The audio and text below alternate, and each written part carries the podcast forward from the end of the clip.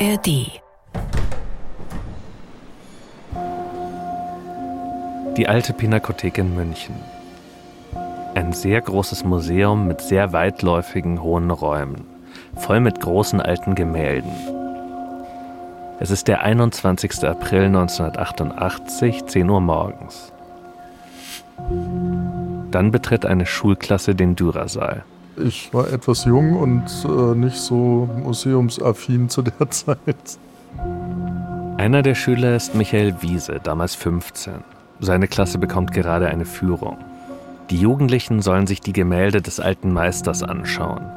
Den Baumgartner Altar, die Beweinung Christi und Maria als Schmerzensmutter. 500 Jahre alte Bibelszenen. Es war schon ganz nett, irgendwie das anzuschauen, aber das war jetzt nichts, wo ich äh, drauf gebrannt hätte oder so. Michael Wiese beschäftigt was ganz anderes. Man muss dann aber zugeben, wir waren schon wieder draußen. Und hat einer aus der Klasse gesagt, da wäre ein Mädel gewesen mit lila Haaren, die mir nachgeschaut hat. Da war ich natürlich in dem Alter hoch interessiert, mehr, mehr als an der Kunst. und dann sind der Niklas und ich nochmal zurückgegangen, um die äh, zu sehen. Zurück im Dürersaal finden Michael Wiese und sein Freund Niklas kein Mädchen mit lila Haaren. Aber den beiden Jungs fällt etwas anderes auf. Ein älterer Mann, um die 50, braunen Anzug. Der Mann steht vor den berühmten Dürerwerken mit den christlichen Motiven. Und er hat was in der Hand. Ich habe es in Erinnerung, dass der wie so eine Piccolo-Flasche, irgendeine Flasche hatte, aus der er auf diese Wände gespritzt hat oder, oder raufgeschüttet hat.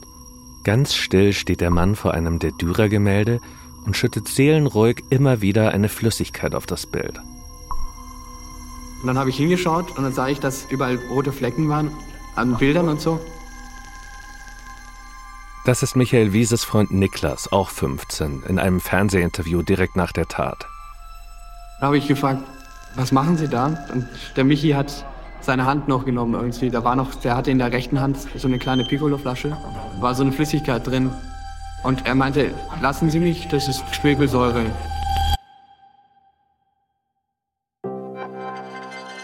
Das ist Der Kunstzerstörer. Ein Podcast für die ARD Audiothek. Folge 1 Säuresommer. Ich bin Klaus Uhrig.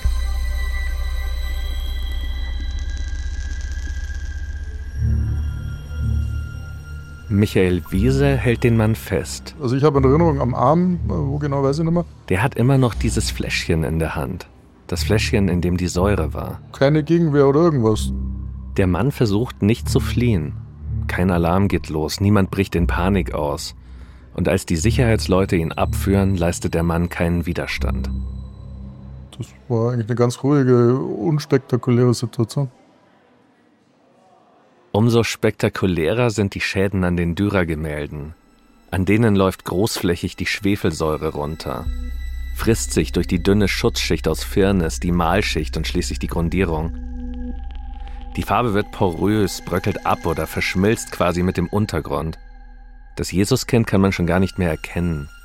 Dem Leichnam Christi läuft die Säure über die Beine. Am schlimmsten hat es Maria erwischt. Bei ihr ist das Gesicht getroffen. Es sieht fast aus, als würde sie weinen. Säuretränen, die sich immer tiefer ins Bild graben.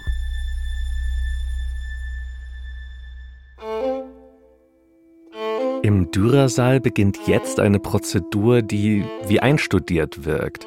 Die Museumsmitarbeiter nehmen schnell, aber vorsichtig die drei Bilder von der Wand und legen sie flach auf den Boden, damit die Säure nicht weiter runterläuft. Zu diesem Zeitpunkt weiß man in Museen in ganz Deutschland schon genau, was man bei einem Säureattentat machen muss.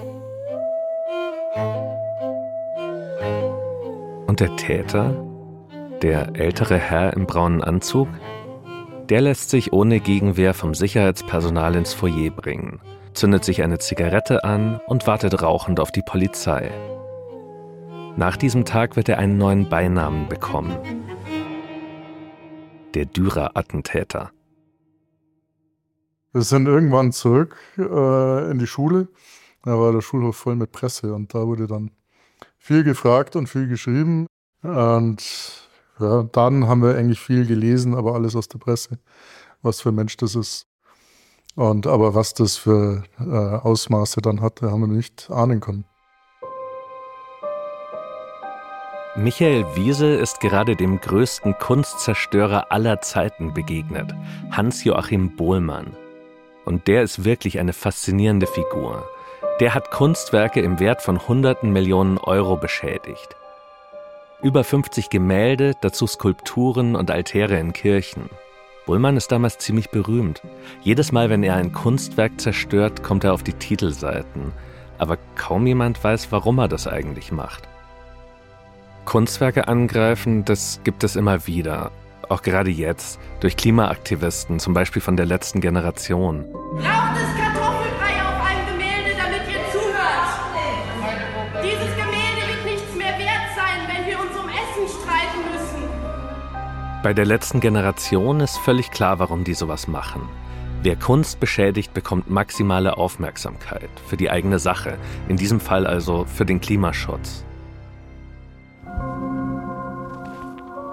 Aber Hans-Joachim Bohlmann, der hat jahrzehntelang Kunstwerke beschädigt, riesigen Schaden angerichtet, aber er hat nie politische Statements abgegeben oder irgendwas gefordert. Seit vergangenem März sind insgesamt elf Säureattentate auf Galerien und Museen. Bundesweit wurden die Sicherheitsvorkehrungen in Museen und Mehrere einzigartige Kunstwerke wurden in Museen von Bohlmann mit Säure bespritzt und schwer beschädigt. Wer ist dieser Mann? Ist er ein krankhafter Kunsthasser, wie die Bildzeitung damals schreibt? Oder will er einfach nur Aufmerksamkeit? Und warum lässt er sich damals in München einfach so von zwei Jugendlichen festhalten? Mit Bohlmann selbst kann ich darüber leider nicht mehr sprechen. Er ist 2009 gestorben. Aber es gibt Interviews mit ihm, stundenlang. Tja, egal. Also ich meine jetzt Läuft das denn nicht? Doch, doch, es läuft. Es Auf Kassette aufgenommen von der Spiegeljournalistin Beate Lacotta. Ich wundere mich nur, ich dachte, dass da eine ganze Seite. Naja, egal. Also ich, Beate Lacotta hat mir für diesen Podcast ihre Aufnahmen von damals gegeben. Ähm, mir fällt gerade ein, möchten Sie eigentlich einen Kaffee? Ja, doch, das wäre doch angemessen. Sie hat fünf Kassetten aufgenommen, insgesamt etwa zehn Stunden Interview. Ohne alles, ne? Ohne alles, ja. Wird man nur fett von. Diese Kassetten sind etwas ganz Besonderes, denn darin hört man, wie Hans-Joachim Bohlmann versucht zu erklären, warum er das alles gemacht hat, warum er immer wieder in Museen gegangen ist, die großen Meister gesucht hat, Kranach, Rembrandt, Dürer, und sie dann mit Säure übergossen. Ich war in einer Situation, es ist alles ein, ein Kampf zwischen Gut und Böse. Und da war ich in einer äh, Situation, wo eben das Böse Überhand hatte. Mehrere Male besucht Bohlmann Beate Lacotta in ihrem Büro. Immer kommt er pünktlich, immer trägt er Anzug. Der erste Eindruck war, dass es ein sehr freundlicher, vielleicht ein bisschen schüchterner, etwas selbstunsicherer, älterer Herr, der ganz großen Wert darauf legt, korrekt aufzutreten. Das Einzige, was an Bohlmann auffällig ist, sind diese zwei Narben. Mitten auf der Stirn, zwei kleine, runde Einkerbungen. Bohlmann trägt normalerweise draußen eine Mütze, aber wenn er sie abnimmt, sieht man die Narben sofort. Ich hatte so ein Sofa in meinem Büro, da saß er immer auf dem Sofa, die Tasche auf den Knien und hielt immer diese Tasche so fest, anfangs jedenfalls. Und ähm, er brauchte einfach eine Weile, bis er sich da in meinem Zimmer so heimisch gefühlt hat und auch bis ihm klar war, dass wir irgendwie miteinander können im Gespräch und dass ich ihn auch nicht verurteile für das, was er gemacht hat, sondern dass ich mich für ihn interessiere. Und dann taute er langsam auf. Wissen Sie, was ich möchte? Ich möchte mal eine rauchen. Weil hier können Sie das nicht erlauben. Ich kann das Hause. Natürlich geht es in den Aufnahmen auch um seine Taten. Aber Bohlmann hat so viele Kunstwerke attackiert, dass es schwer ist, den Überblick zu behalten. Naja, jedenfalls ähm, habe ich dann in der Zeitung gelesen, dass das so und so äh, Millionen waren und so weiter. Jetzt Lübeck. Lü Nein, Lübeck nicht, das ist nur Kassel. Ne? Ach so, Kassel. Bohlmann hat wirklich überall in Westdeutschland Kunstwerke zerstört. Martin Luther und seine Frau. Und äh, Das ist doch auch. Ähm, Seine Opfer lesen sich wie das Who is Who der Kunstgeschichte. das ist Kranach, ja, Kranach. Ältere. Klee, Kranach, Rubens, Rembrandt. Wenn einer sowas macht, ohne sich zu bereichern, ist das eine psychologische Angelegenheit. Ist das was für ein Psychiater? Weil das nicht in die, in die Kategorie des Normalen passt. Okay, fangen wir mal ganz von vorne an. Bullmanns Karriere, wenn man das so nennen mag, beginnt im Frühling 1977, also elf Jahre bevor er in München die Dürer-Gemälde zerstört. Bullmann ist da gerade Ende 30, verheiratet, keine Kinder. Er hat einen Job als Lagerarbeiter, singt im Kirchenchor, führt also ein auf den ersten Blick ziemlich unauffälliges Leben. Und dann passiert was. Bullmanns Frau fällt aus dem Fenster. Zweiter Stock. Ein Unfall. Sie verliert das Gleichgewicht beim Fensterputzen. Bullmann ist da gerade nicht zu Hause. Seine Frau kommt ins Krankenhaus auf die Intensivstation. Es sieht nicht gut aus für sie. Und dann ist man dann in einer Situation, wo man alles versucht hat, positiv zu werden. Kirche, sich taufen lassen, beten, alles versuchen. Und dann wird das nichts. Ne? Bohlmann hat schon länger psychische Probleme, Ängste, Zwangsgedanken. Und er hat diesen seltsamen Drang, Dinge zu zerstören, kaputt zu schlagen, anzuzünden. Aber bisher hat er sich immer zusammengerissen, wegen seiner Frau. Dann äh, ist eben die kriminelle Energie da, die ja schon von Kindheit da war, nur immer verdrängt worden ist. Und deswegen wollte ich mir das nicht antun. Mhm. Erst als sie auf der Intensivstation war, und ich vor ihr stand und habe ich überlegt, wenn, wenn die stirbt, dann mache ich, dann, dann mache ich das. Wenn die stirbt, dann mache ich das. Elf Tage später stirbt Bohlmanns Frau tatsächlich. Eine Zeitung schreibt sogar, dass er etwas damit zu tun haben könnte, aber das ist Quatsch, Bohlmann war ja gar nicht zu Hause. Nach dem Tod seiner Frau läuft er alleine durch die Stadt. Er sucht gezielt nach einsamen Orten. Wo man ohne aufzufallen ohne beobachtet zu werden, etwas tun kann, was gemein ist. Er ist oft nachts unterwegs. Er kauft Sprühdosen und einen Glasschneider. Mit dem ritzt er dann Hakenkreuze in Schaufensterscheiben. Nicht, weil er Sympathie für die Nazis hätte, sondern weil er weiß, dass kein Ladenbesitzer so ein Hakenkreuz einfach stehen lassen kann. Da muss dann die ganze Scheibe ausgetauscht werden. Dann geht er auf den Friedhof und besprüht Grabsteine mit Farbe. Wenn es am Grabstein ist, ist es eine Anklage. Es kann nur einer gewesen sein, der anklagt. Mhm. Nichts anderes. Und wie haben Sie sich die Grabsteine ausgesucht? Einfach so. Irgendwelche? Irgendwelche. Möglichst musste der Grabstein groß sein, dass man auch was sah sozusagen. Nicht? Mhm. Wenn die Fläche groß war, umso besser. Dann leuchtete das über alle anderen weg noch. Mhm. Dann geht Bohlmann in eine Apotheke und kauft zum ersten Mal Schwefelsäure. Heute geht das übrigens nicht mehr so einfach. Ich habe das mal ausprobiert. Da muss man einen Verwendungszweck angeben und bekommt auch nur stark verdünnte Säure. Aber 1977 ist es kein Problem. Am 29. März, sechs Tage nach dem Tod seiner Frau, betritt Bohlmann die Kunsthalle Hamburg. Er läuft herum, berührt ein paar Bilder, er testet, ob dadurch Alarm ausgelöst wird, aber nichts passiert. Also kippt er etwas Säure auf ein Bild. Der Lilienstein an der Elbe, das war das erste Gemälde. Meint das liegt der Lilienstein an der Elbe, mhm. heißt das Bild. Der Lilienstein an der Elbe ist das erste Gemälde, das Hans-Joachim Bullmann mit Schwefelsäure beschädigt. Es zeigt ein paar Häuser und dahinter eine steil aufragende Felsformation und dunkle Wolken. Das Gemälde wirkt düster und monumental. Ich dachte, weil es so groß ist, wäre es so wertvoll. Es ist nicht sehr wertvoll, vielleicht ein paar zehntausend Mark damals. Gemalt hat den Lilienstein ein gewisser Franz Radziwill, aber so richtig berühmt ist er nicht. Es ist Bullmanns erstes Säureattentat. Vielleicht ist er deswegen vorsichtig, stellt sich noch etwas ungeschickt an. Die Beschädigung ist so klein, dass sie erstmal gar nicht auffällt. Das mit dem Lilienstein haben sie erst am nächsten Tag gemerkt. Dann fällt Bohlmann ein anderes Kunstwerk auf. Und diesmal ist es ein Volltreffer. Dann sah ich den Klee, sah ich dieses, dieses goldenen Fischleuchten. Der Goldfisch von Paul Klee ist was ganz anderes. Sehr wertvoll und weltberühmt. Es ist ein Bild, das einen sofort in den Bann zieht. Eine stilisierte Unterwasserszene in ganz tollen, ganz kräftigen Farben, mit Wasserpflanzen und Wellenlinien und in der Mitte ein seltsam leuchtender goldener Fisch. Der goldene Fisch. Richtig, der goldene Fisch. Bohlmann ist fasziniert von der strahlenden Farbe des Fischs. Er geht hin, diesmal richtig. Er kippt den Rest der Säure auf Klees Meisterwerk. Keiner sieht ihn dabei. Bullmann dreht sich um und geht einfach nach Hause und wartet ab.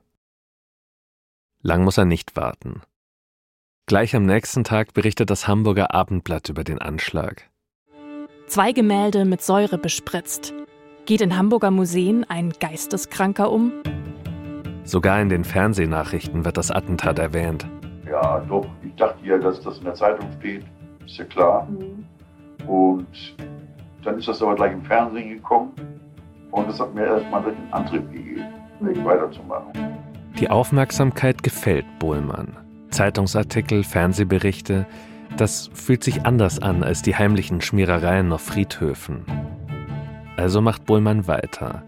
Er zerstört Dinge, die anderen heilig sind, sticht hölzernen Statuen die Augen aus, sägt junge Bäume um, einmal verätzt er sogar ein paar Pferde mit Säure. Die Pferde überleben, aber zum ersten Mal hält Bullmann inne. Er schämt sich. Eigentlich will er keine Lebewesen verletzen. Aber kaputt machen will er. Also fährt er nach Lübeck und legt Feuer in einer Kirche. Einen Altar ja, ja. ja, ja. Ach so. Auch Bilder und so weiter. Lübeck ist ja auch ein Teil gewesen, wo ich das auch gemacht habe. Auch in Lüneburg. Ne? Mhm. In Bochum spritzt er Säure auf ein Marienbild und verletzt sich dabei selbst. Zurück in Hamburg zerstört er die Kanzel einer Kirche. So ganz rekonstruieren lässt sich der Ablauf von Bullmanns Zerstörungstour nicht mehr. Bullmann experimentiert, seine Attacken wirken zufällig und unkoordiniert, nicht so präzise wie das Dürer-Attentat in München elf Jahre später. Immer wieder beschädigt er Heiligendarstellungen, Kirchen, Altäre. Will er sich auch an Gott und der Kirche irgendwie rächen? Bohlmann sagt später im Interview mit Beate Lacotta, dass er darüber nie nachgedacht hat. wie soll ich das formulieren? Etwas zu tun, was nicht richtig ist. Was eigentlich gegen die Harmonie mit der Gesellschaft ist. Bohlmann will Unruhe stiften. Dieses Gefühl, etwas zu tun, das hat mir eine gewisse Befriedigung gegeben in dem Moment. Mhm. Auch wenn ich es in der Zeitung gelesen habe, mhm. hat mir das eine Befriedigung gegeben. Mhm. Und je größer der Schaden war, desto wichtiger habe ich mich empfunden. Je spektakulärer die Taten, je mehr die Medien berichten, je größer die Aufregung, desto besser ist das Gefühl. Danach war mir wohler, also wenn ich das gemacht hatte. Hat Ihnen das leid getan, dass Sie das gemacht haben? Nein. Merkwürdigerweise nein.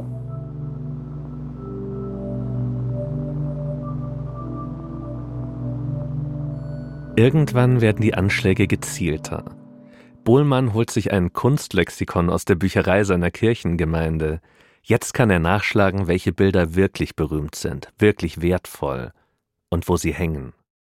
Er fährt nach Hannover, Dort hängen zwei Kranach-Porträts von Martin Luther und seiner Frau.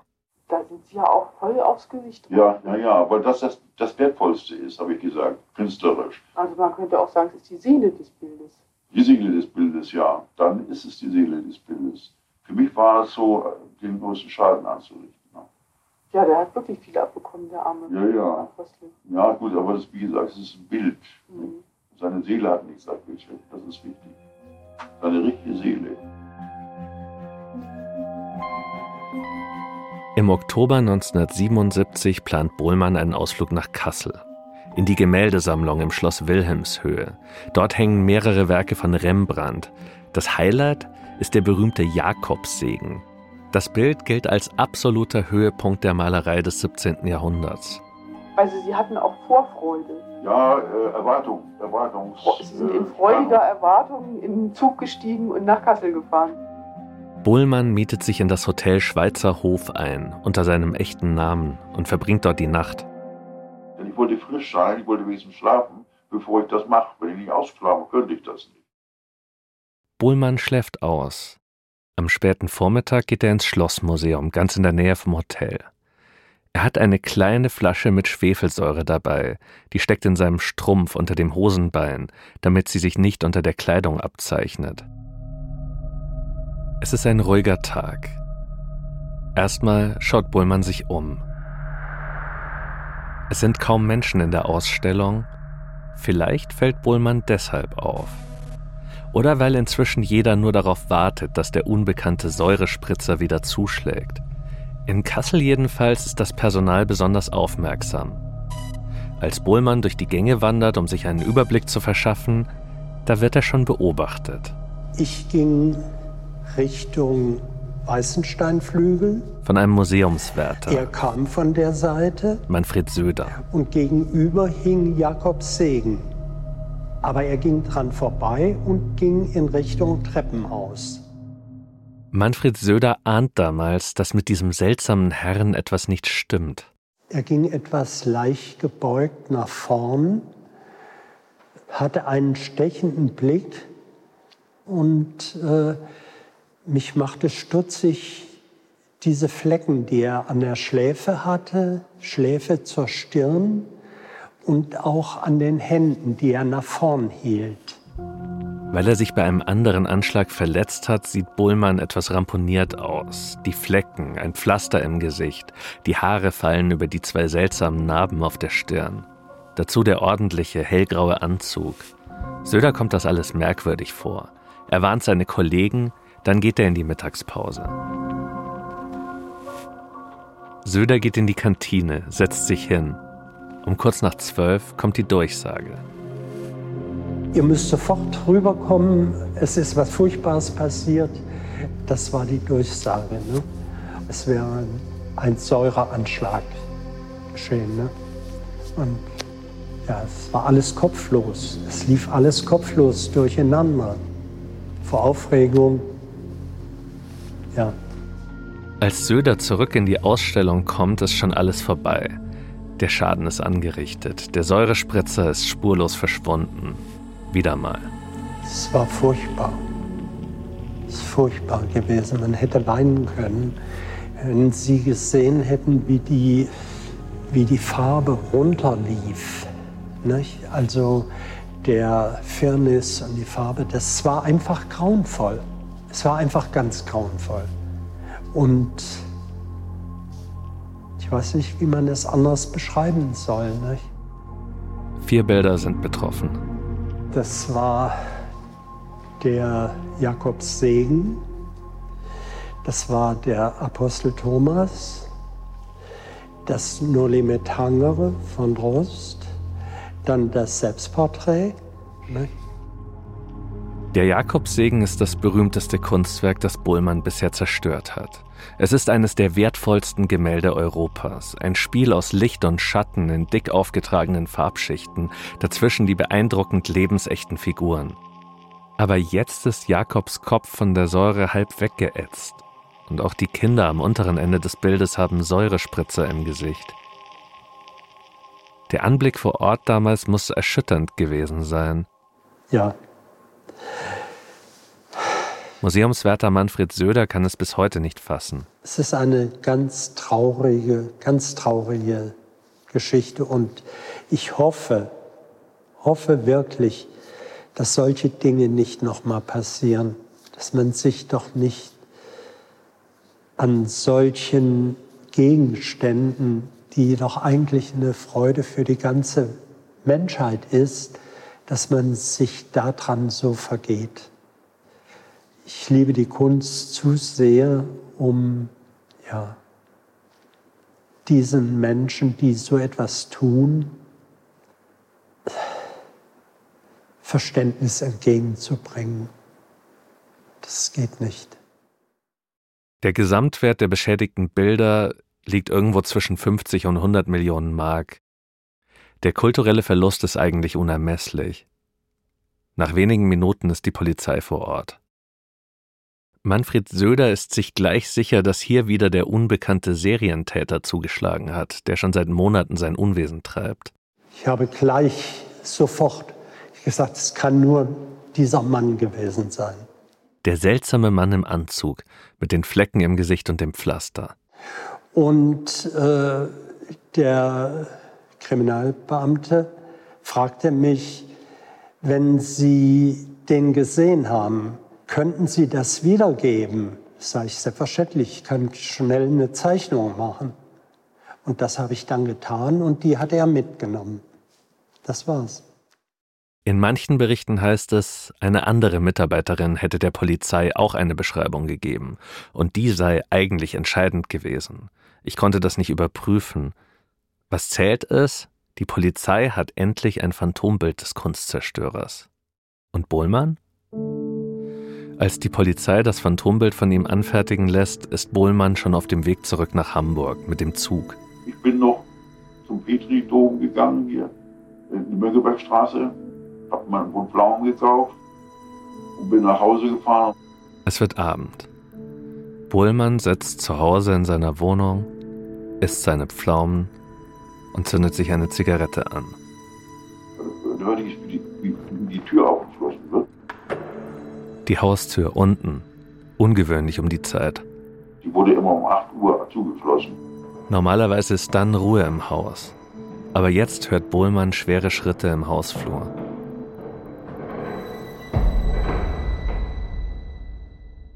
Da wusste ich, dass ich komme.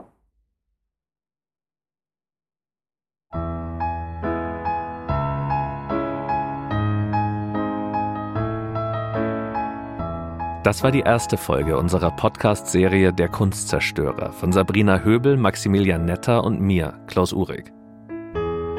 Mit Interviews von Beate Lacotta und Sascha Schmidt. Sprachaufnahmen Christoph Brandner, Sprachregie Lea Utz. Audioproduktion Fabian Zweck, Redaktion Marcel Heberlein und Maria Matthias. Der Kunstzerstörer ist eine Produktion von Plotprodukt im Auftrag von Radio Bremen und ARD Kultur.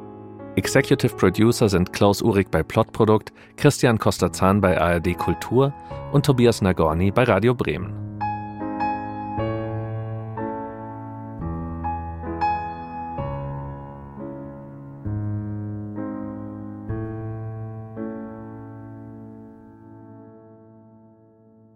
Zum Abschluss noch ein Podcast-Tipp, der True Crime Podcast Die Spur der Täter. Darin geht es in der neuen Folge um einen Mann, der gezielt den Kontakt zu selbstmordgefährdeten Frauen sucht. In anonymen Chatforen nimmt er Kontakt mit ihnen auf. Der sogenannte Todesflüsterer möchte für seine sexuelle Befriedigung Frauen sterben sehen. Die Kriminalpsychologin Lydia Benecke schlüpft in die Rolle des Lockvogels.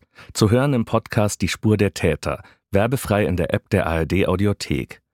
Den Link dazu findet ihr in den Shownotes dieser Folge. Dort findet ihr auch den Link zu einer Arte-Doku über das Phänomen Kunstzerstörer. Die perfekte Ergänzung zu diesem Podcast.